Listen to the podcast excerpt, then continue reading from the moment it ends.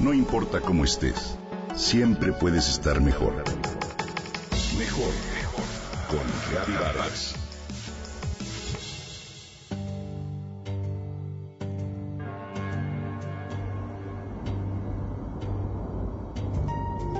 La sabiduría de la naturaleza es innegable. Se refleja en las extraordinarias leyes que la gobiernan. Basta considerar que es un sistema complejo, pero a la vez armónico, en el que todos sus componentes, por pequeños que sean, son importantes, porque forman una unidad interconectada e interdependiente. Como unidad integrada, en ella nada se desperdicia, ya que aquello que algunos organismos desechan, otros lo utilizan como alimento o fuente de energía. De esta forma se mantiene un flujo permanente de ciclos que se repiten y se repiten y le dan la posibilidad de autorregenerarse y autorregularse. Si en la vida cotidiana todos somos testigos de su maravilloso funcionamiento, ¿por qué entonces no buscamos parecernos más a la naturaleza? Te comento que ya hace varios años surgió el concepto de economía circular, como una alternativa al modelo económico actual que sostiene un flujo lineal de materiales y cuyo lema es extraer, consumir y desechar. Con una filosofía basada en el aprovechamiento sustentable de los recursos y en la fabricación de productos seguros para la salud humana y el medio ambiente, la economía circular busca mantener a los productos y sus componentes dentro del mercado el mayor tiempo posible, es decir, conservar su funcionalidad y valor en todo momento, así como reducir al mínimo la generación de residuos.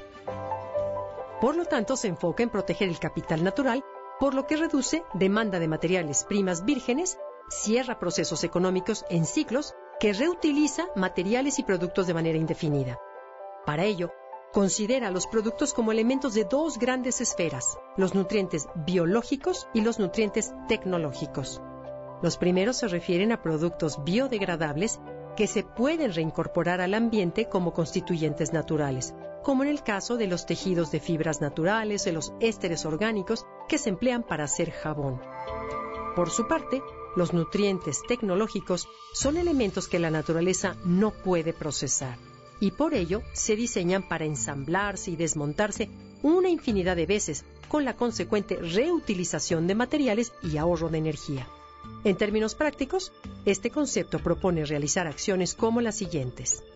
Privilegiar el uso frente al poseer y ofrecer servicios en lugar de bienes a través del empleo compartido de los productos. Reparar los aparatos para darles una segunda vida.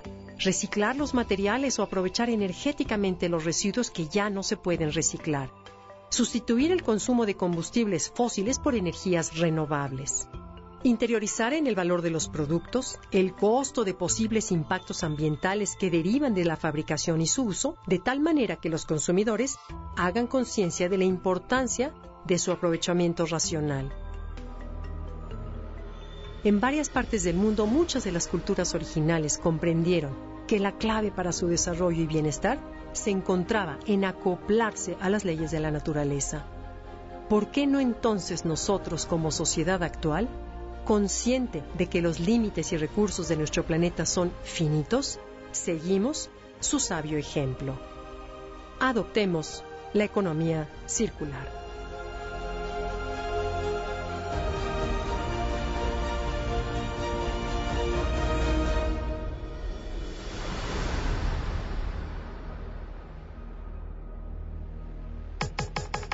Comenta y comparte a través de Twitter.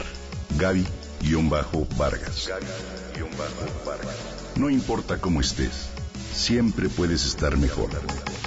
Mejor, mejor. Con Gaby Vargas.